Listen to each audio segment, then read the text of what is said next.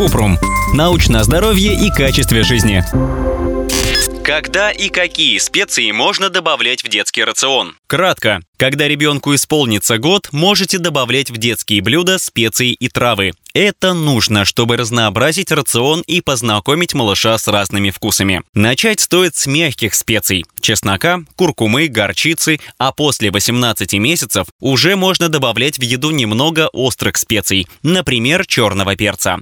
Подробно. Чтобы сделать простые блюда для детей вкуснее и разнообразнее, можно добавлять в них травы и специи. Но не стоит этого делать, если ребенку не исполнился год. До этого дети только привыкают к основным продуктам питания, и любые добавки могут вызвать аллергию или расстройство желудка. До года даже солить еду практически не нужно. Малышам можно не больше 1 грамма соли в день. Первые специи, которые можно включать в детские блюда, это чеснок, имбирь, тмин, фенхель, лавровый лист, сладкий перец, кориандр, горчица и куркума. Начинать нужно с одной специи в небольших количествах. Добавьте щепотку и посмотрите, как ребенок на это отреагирует. Прежде чем вводить следующую специю, лучше подождать несколько дней. Это поможет быстро обнаружить любую аллергическую реакцию. После 18 месяцев можно постепенно добавлять в блюдо для детей крошечное количество острых специй. Поскольку ребенок ест маленькими порциями, нужно быть осторожным, чтобы не переборщить. Способы познакомить ребенка со специями.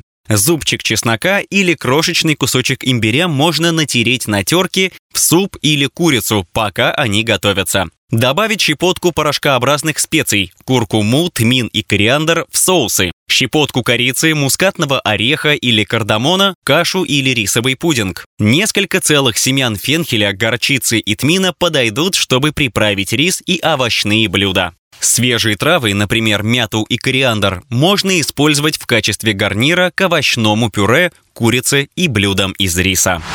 Ссылки на источники в описании подкаста. Подписывайтесь на подкаст Купрум, ставьте звездочки, оставляйте комментарии и заглядывайте на наш сайт kuprum.media. Еще больше проверенной медицины в нашем подкасте без шапки. Врачи и ученые, которым мы доверяем, отвечают на самые каверзные вопросы о здоровье. До встречи!